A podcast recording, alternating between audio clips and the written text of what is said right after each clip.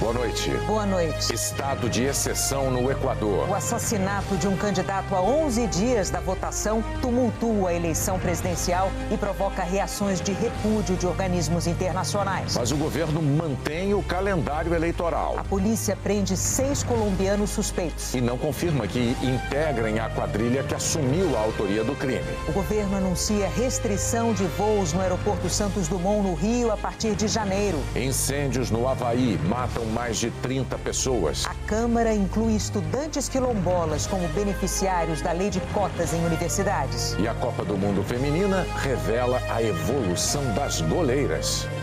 Em meio minuto no Jornal Nacional.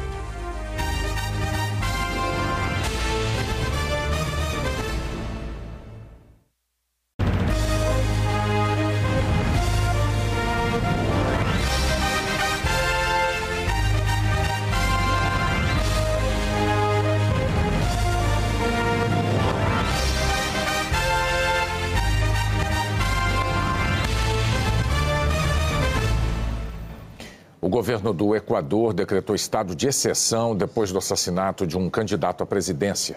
Fernando Vicencio tinha denunciado que vinha sofrendo ameaças.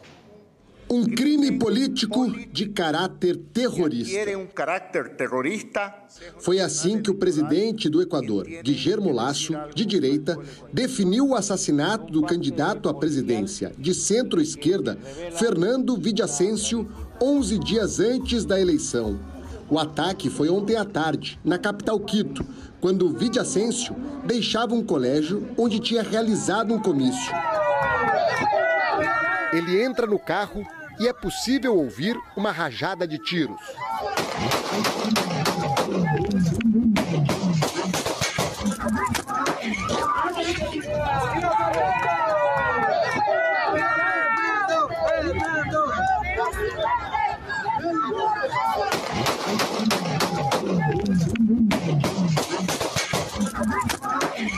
Também é possível ouvir os tiros neste outro vídeo que mostra as pessoas dentro do colégio deitadas no chão para se proteger.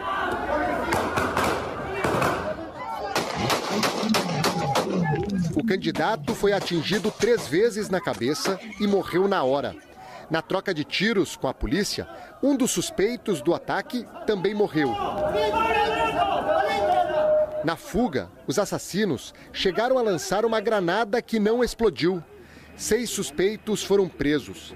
Segundo a polícia, eram colombianos ligados a uma facção criminosa. Em um vídeo divulgado horas depois do crime, homens encapuzados disseram ser de uma das facções criminosas que atuam no país ligada a um cartel mexicano e assumiram a autoria do crime. Em outro vídeo, divulgado mais tarde, homens vestidos de branco afirmaram ser os verdadeiros integrantes da facção Los Lobos e negaram a autenticidade do primeiro vídeo. O governo do Equador não se pronunciou sobre a veracidade e autenticidade das gravações. O que passou com Fernando? Fernando Villavicencio tinha 59 anos e foi integrante da Assembleia Nacional de 2021 a 2023. Antes de começar a carreira política, foi jornalista investigativo e ficou conhecido por revelar casos de corrupção do governo equatoriano. Nas pesquisas de intenção de voto, aparecia na quinta colocação, com 7,5% da preferência dos eleitores. Dias antes de ser assassinado, o candidato tinha denunciado que vinha sofrendo ameaças. Numa entrevista, chegou a dizer que não tinha nada a perder. Os outros candidatos à presidência reagiram ao assassinato de Vicencio. O indígena Iaco Pérez suspendeu a campanha e convidou os rivais a se unirem num pacto pela segurança. Jan Topic também suspendeu a campanha e disse que é preciso ter mão firme contra os criminosos. Otto Sonnenhosner cobrou mais ação do atual governo nos três meses que lhe restam. O Equador tem enfrentado uma grave crise política e social nos últimos anos. Em maio, o presidente Guillermo Lasso enfrentava um julgamento que poderia resultar em impeachment, quando decidiu invocar um mecanismo previsto na Constituição chamado de morte cruzada. Com isso, ele dissolveu a Assembleia Nacional e antecipou as eleições. Quem vencer vai cumprir o restante do mandato dele, que termina em maio de 2025. O Equador sofre com uma atuação forte de cartéis de narcotraficantes.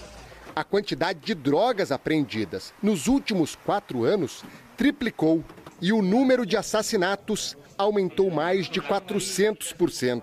O Equador é uma violência urbana muito relacionada ao narcotráfico, pela posição do Equador, né? O Equador está ali numa linha equatorial geralmente o, o, o, narcotráfico entra pelo Equador, pelas praias, enfim, e passa pela Amazônia para distribuir Estados Unidos e Europa. Muitos dos candidatos, inclusive o Vila Vicêncio, que foi morto, vinham falando da necessidade de extirpar essa rota do narcotráfico para melhorar o problema de segurança pública. O presidente equatoriano manteve o primeiro turno da eleição marcado para 20 de agosto e pediu ajuda do FBI, a Polícia Federal Americana, nas investigações. Estado de exceção por 60 dias. Laço também decretou estado de exceção de 60 dias. Nesse período, a polícia e as Forças Armadas vão fazer operações coordenadas e terão autoridade para dispersar aglomerações que ameacem a ordem pública. Também vão ter o direito de realizar buscas sem ordem judicial e de empregar a força para manter a ordem. O presidente Guillermo Lasso disse que o crime organizado chegou muito longe, mas que o peso da lei irá cair sobre eles. O assassinato de Fernando Villavicencio provocou manifestações de líderes mundiais e organismos internacionais. O Ministério de Relações Exteriores da França classificou o caso como um ato de barbárie e um ataque contra a democracia. O governo espanhol disse que apoia o processo eleitoral e a democracia do Equador e pediu que os responsáveis sejam punidos. Na China, o Ministério das Relações Exteriores condenou o assassinato e declarou que espera que o governo e os partidos mantenham a estabilidade do país para que as eleições deste mês ocorram de maneira segura. Nos Estados Unidos, o porta-voz do Conselho de Segurança Nacional da Casa Branca disse que espera uma investigação completa e transparente. John Kirby pediu punição para os responsáveis. Aqui em Nova York, o secretário-geral da ONU, Antônio Guterres, disse que o assassinato de Fernando Villavicencio representa uma ameaça contra a democracia. O crime causou reações de países que, assim como o Equador, enfrentam altos índices de violência contra lideranças sociais. O México registrou no ano passado a eleição mais violenta da história, com 25 candidatos assassinados durante o período eleitoral. Hoje, o presidente Manuel López Obrador enviou condolências ao povo equatoriano e disse que o momento é doloroso. O governo colombiano expressou solidariedade e declarou que confia na solidez das instituições equatorianas para punir os responsáveis. Em 2022, 215 lideranças sociais e ativistas de direitos humanos foram assassinados na Colômbia. Na Argentina, onde em setembro do ano passado a vice-presidente Cristina Kirchner sofreu uma tentativa de assassinato, o governo do presidente Alberto Fernandes declarou solidariedade ao povo equatoriano. Em nota, o governo chileno disse que o crime é injustificável e faz lembrar da importância de fortalecer a convivência democrática e o diálogo como ferramenta para combater a violência. O presidente eleito do Paraguai, Santiago Penha, repudiou o assassinato. O crime também foi destaque nos principais jornais do mundo. A Organização dos Estados Americanos fez um apelo para que todos os candidatos da eleição presidencial equatoriana cobrem das autoridades o apoio necessário para garantir a integridade dos participantes do processo eleitoral.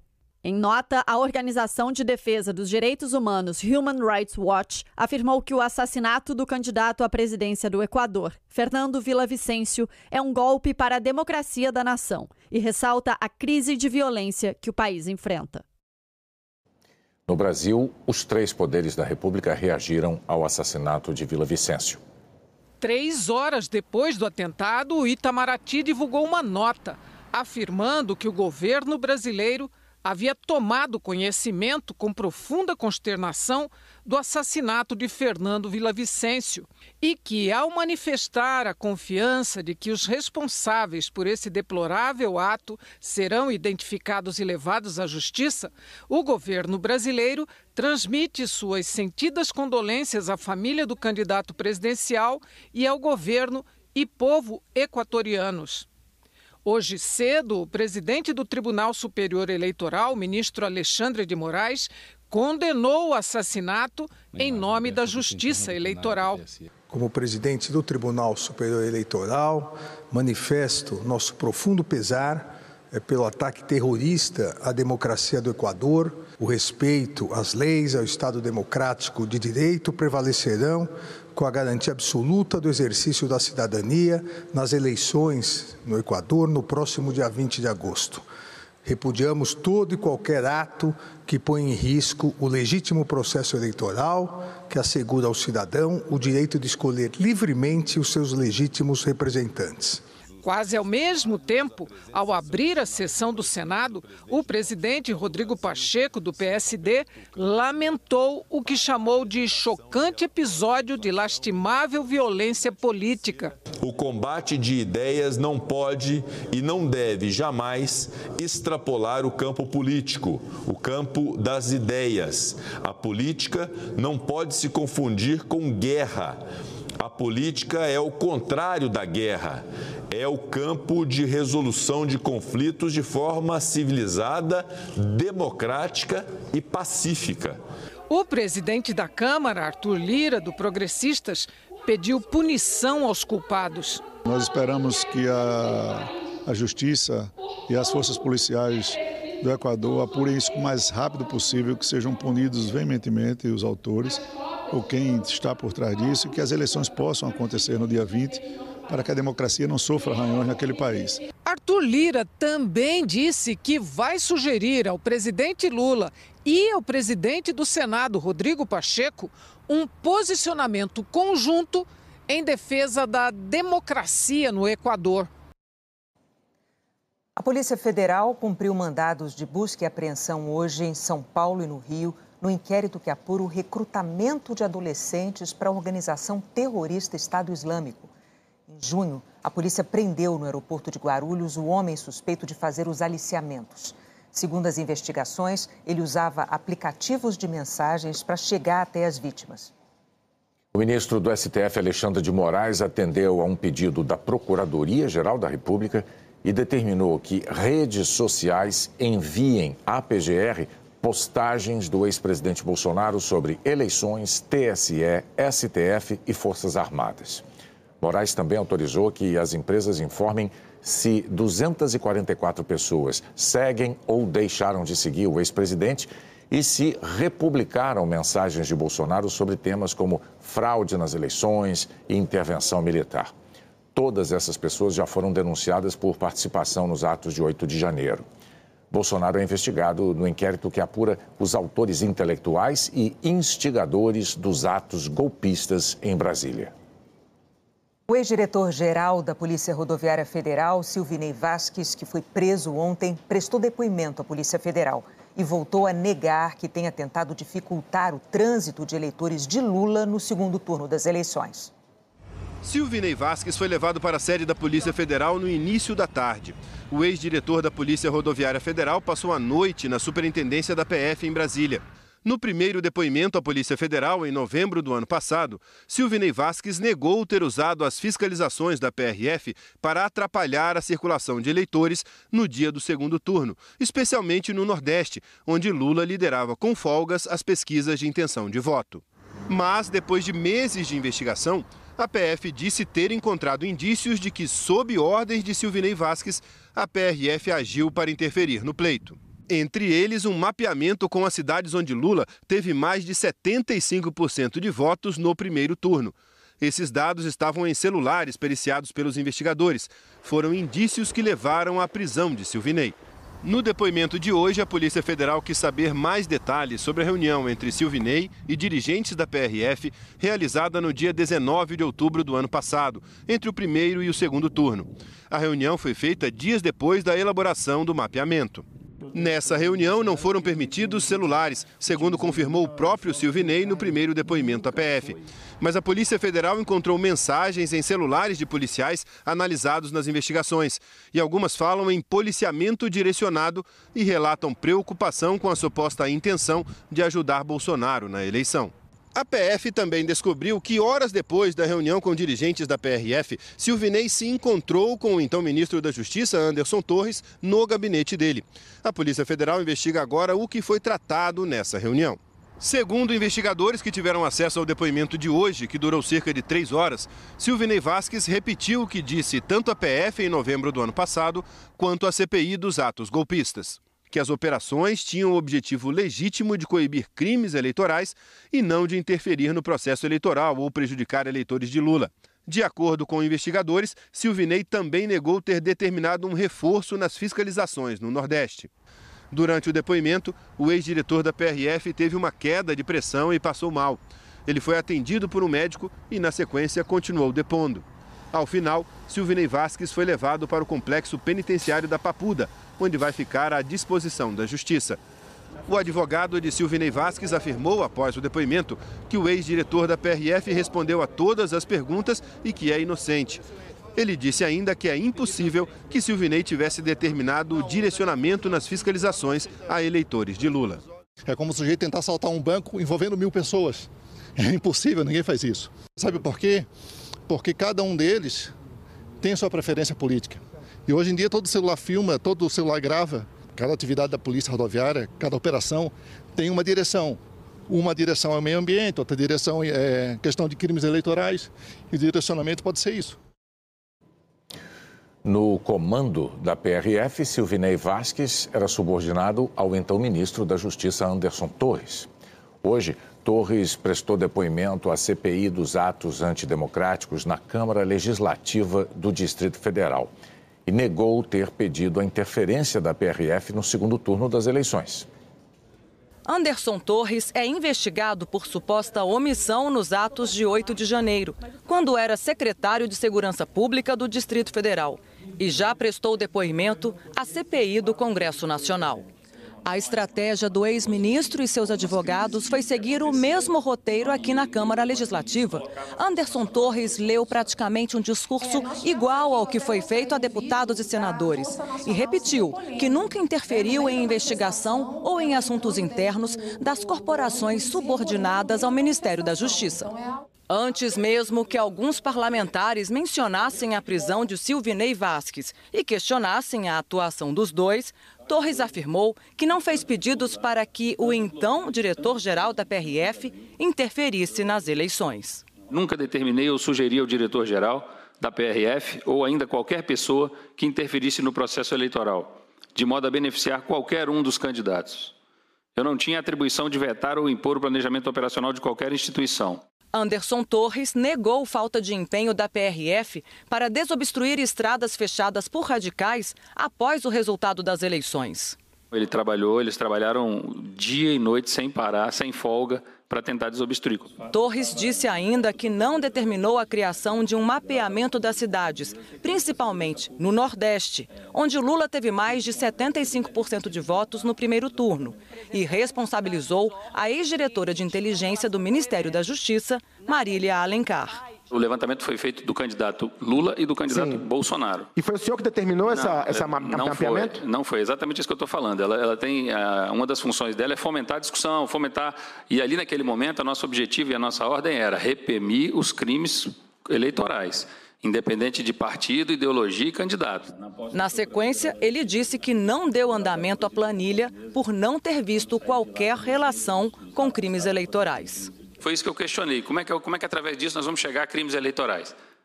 E não tive essa resposta.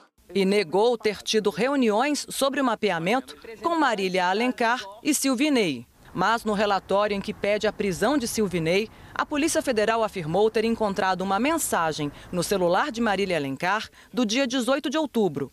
Nela, Marília diz estar em reunião séria do Excel no GAB, uma referência ao gabinete o que, segundo a PF, deixa claro que ela estava tratando sobre os dados das planilhas com Anderson Torres.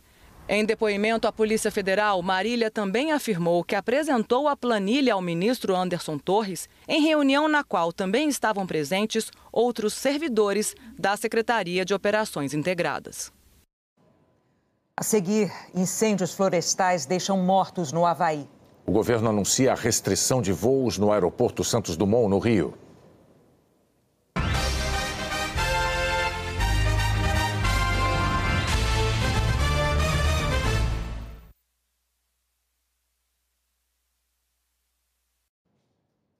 Autoridades do arquipélago americano do Havaí confirmaram agora há pouco 53 mortes provocadas pelos incêndios florestais.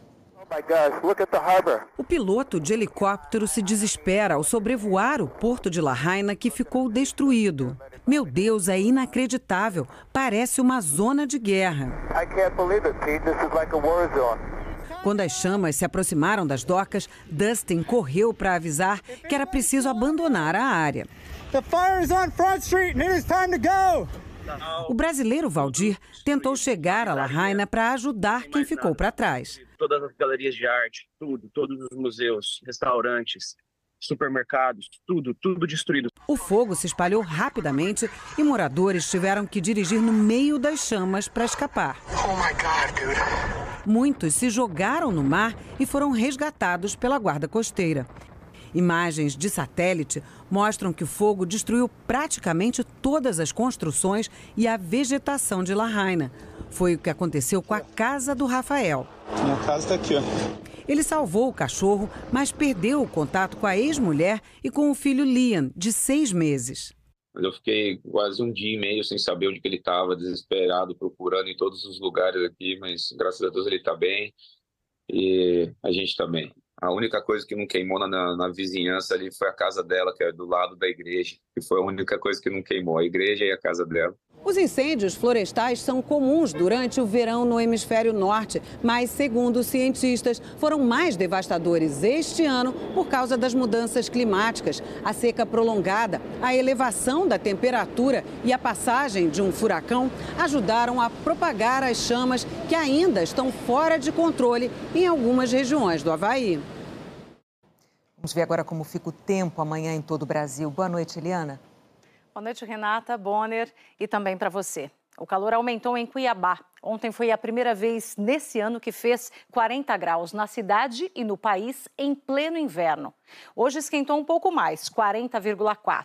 Além das altas temperaturas, tem a umidade baixa. O ar fica mais seco, justamente de Cuiabá a Campo Grande, passando por Palmas, nessa área laranja, com índices abaixo de 20%. Na amarela, até 30%. Ela inclui Goiânia, Brasília e Teresina. Faz sol o dia todo nessas capitais, com 28 graus em Brasília, 29 em Belo Horizonte e 30 em Vitória. Em São Paulo, 31, em Goiânia, 32, no Rio de Janeiro e em Fortaleza, 33 graus. Em Teresina, Palmas, Campo Grande e Cuiabá, 35, 36 e 39. Tempo firme na fronteira com o Uruguai e começa a esfriar. Possibilidade de chuva onde o mapa está verde. Do sul do país ao de São Paulo, no oeste de Mato Grosso do Sul e de Mato Grosso, em grande parte do norte e no litoral do Maranhão e do leste nordestino. Risco de pancadas de chuva em Aracaju, Maceió, Manaus e Rio Branco temporal mesmo no sul. Grandes volumes de chuva, ventos fortes e até granizo na metade norte do Rio Grande do Sul, no sul e oeste de Santa Catarina e no oeste do Paraná. As instabilidades ganham força com um ciclone extratropical, uma frente fria e uma baixa pressão. Em Porto Alegre, a maior parte desses 30 milímetros vem de manhã. E enquanto fez quase 28 graus hoje, amanhã só 23. Em Florianópolis e Curitiba, 25 e chove menos.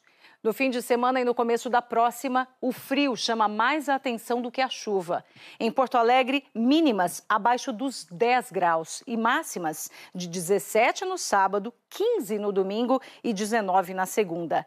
Em Floripa, 5 graus de diferença, da tarde de sábado para de domingo. No Rio, virada no tempo também. Sábado com 35 graus, domingo apenas 25 e chuva. São Paulo também tem mudança brusca. Sábado, 31 graus e chuva à noite. Domingo, 19 e dia chuvoso. Assim, a temperatura despenca 12 graus no Dia dos Pais. Até amanhã, Renata Bonner. Até amanhã, obrigado, Eliana. O governo federal determinou hoje a transferência de voos do aeroporto Santos Dumont para o internacional Tom Jobim, no Rio. O documento foi assinado pelo ministro de Portos e Aeroportos, Márcio França, ao lado do presidente Lula e do prefeito do Rio, Eduardo Paes. E a decisão foi anunciada durante a visita às obras do novo Instituto de Matemática Pura e Aplicada na zona portuária do Rio. E nós encontramos então um formato jurídico para dar lastro para essa decisão, para que a gente possa voltar a ter no Galeão muitos voos, muitos passageiros e, acima de tudo, volte a ter no Galeão o maior aeroporto do Brasil. Hoje de manhã, o prefeito do Rio, Eduardo Paes, já tinha afirmado à TV Globo que a definição sobre a migração de voos entre os aeroportos Santos Dumont e Galeão sairia hoje. As autoridades do Rio defendiam a restrição nos voos do Santos Dumont para reativar a capacidade do Aeroporto Internacional Tom Jobim, o aeroporto do Galeão, que está ociosa.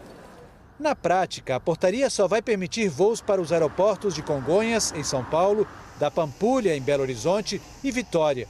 A portaria determina que as operações no Santos Dumont devem ser planejadas observando a distância máxima de 400 quilômetros de seu destino ou origem em aeroportos de voos domésticos.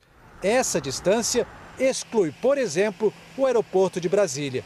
A portaria impede também voos para os aeroportos internacionais de Guarulhos, em São Paulo, e o de Confins, na região metropolitana de Belo Horizonte.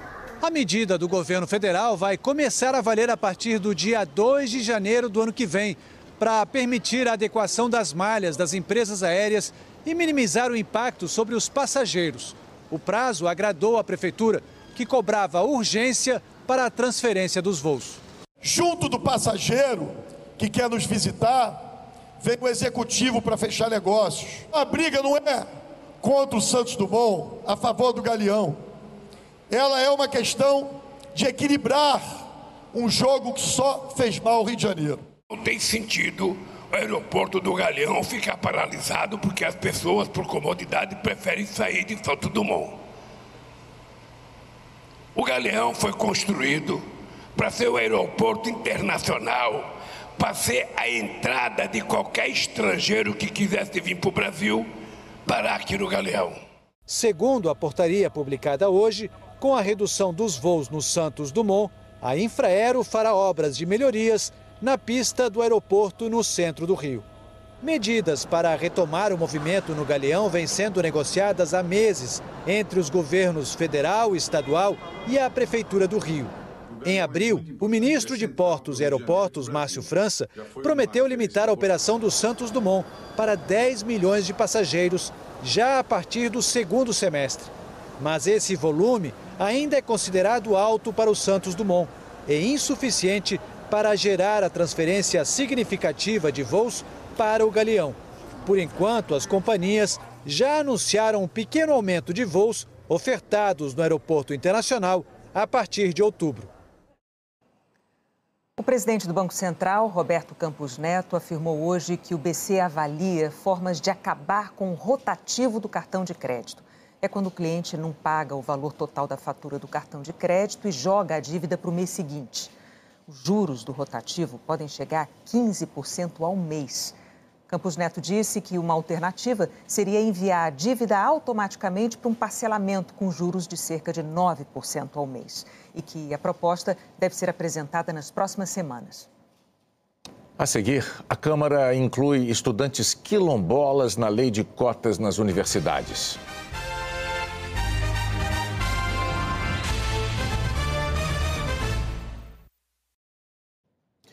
O Tribunal de Júri condenou a 329 anos de prisão o assassino de três bebês e duas professoras em Santa Catarina há dois anos. O autor da chacina invadiu uma creche no município de Saudades, armado com um facão.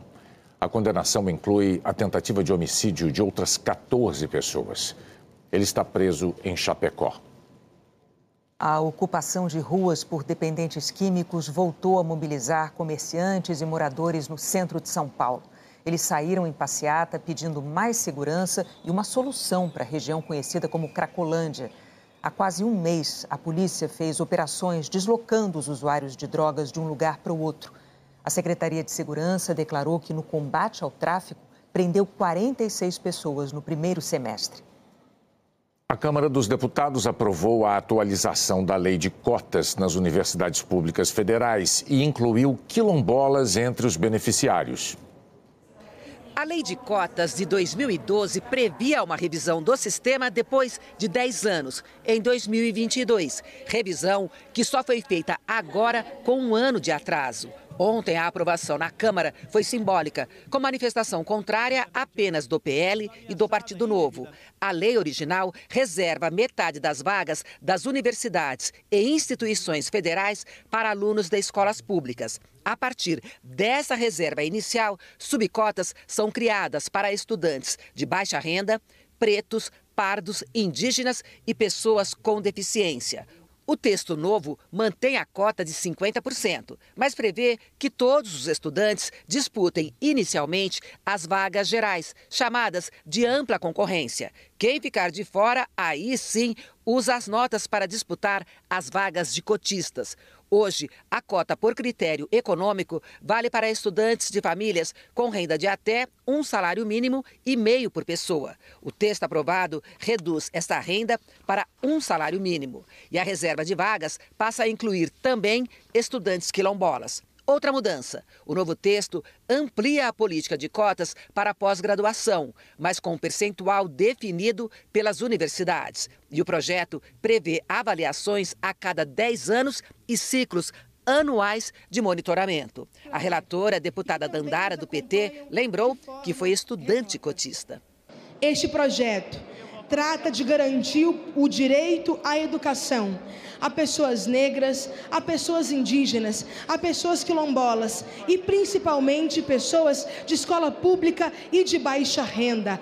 Trata de garantir o direito de pessoas com deficiência à educação. Não é pouca coisa. Se não fosse a ação afirmativa de reserva de vagas, não teríamos uma jovem negra de periferia, professora, mestre em educação e deputada federal. Especialistas afirmam que a lei de cotas ampliou a diversidade no ensino superior. Pelo último levantamento de um consórcio de universidades, a presença de pretos, pardos e indígenas no ensino superior público passou de 31% em 2001 para 52% em 2020. O texto aprovado na Câmara segue agora para o Senado.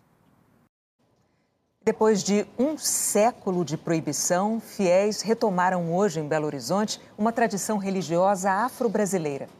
Primeiro, o lamento. Jesus Cristo está no céu, acolhendo todas as almas desses Deus. O som dos instrumentos africanos começa do lado de fora e toma conta da igreja.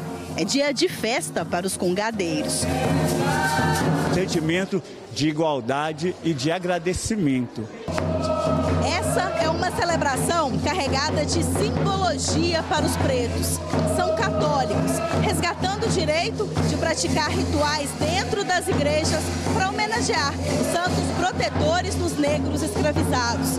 Nossa Senhora do Rosário, São Benedito e Santa Efigênia. Os congados, também conhecidos como reinados, chegaram ao Brasil com os africanos mas estavam proibidos em cerimônias católicas há 100 anos, como mostra este documento da Arquidiocese de Belo Horizonte, de 1923. A censura se espalhou o país afora e a fé acabou migrando, subiu morros e ganhou força na periferia.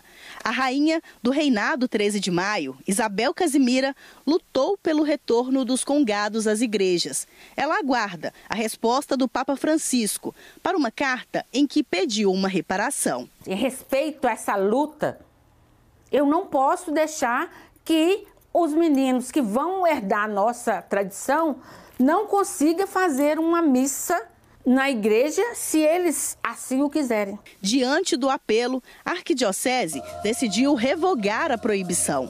O ato de hoje é de verdade uma recuperação de algo que na história desumanizou uma parcela da sociedade. Este pesquisador diz que o retorno dos congados às igrejas é o primeiro passo para reduzir o tamanho do abismo religioso criado entre pretos e brancos católicos. Os reinados fazem muita falta. O nosso olhar é de esperança de que a partir de agora a gente possa pelo menos dialogar com essas, essas outras experiências que nem sempre nos acolhem.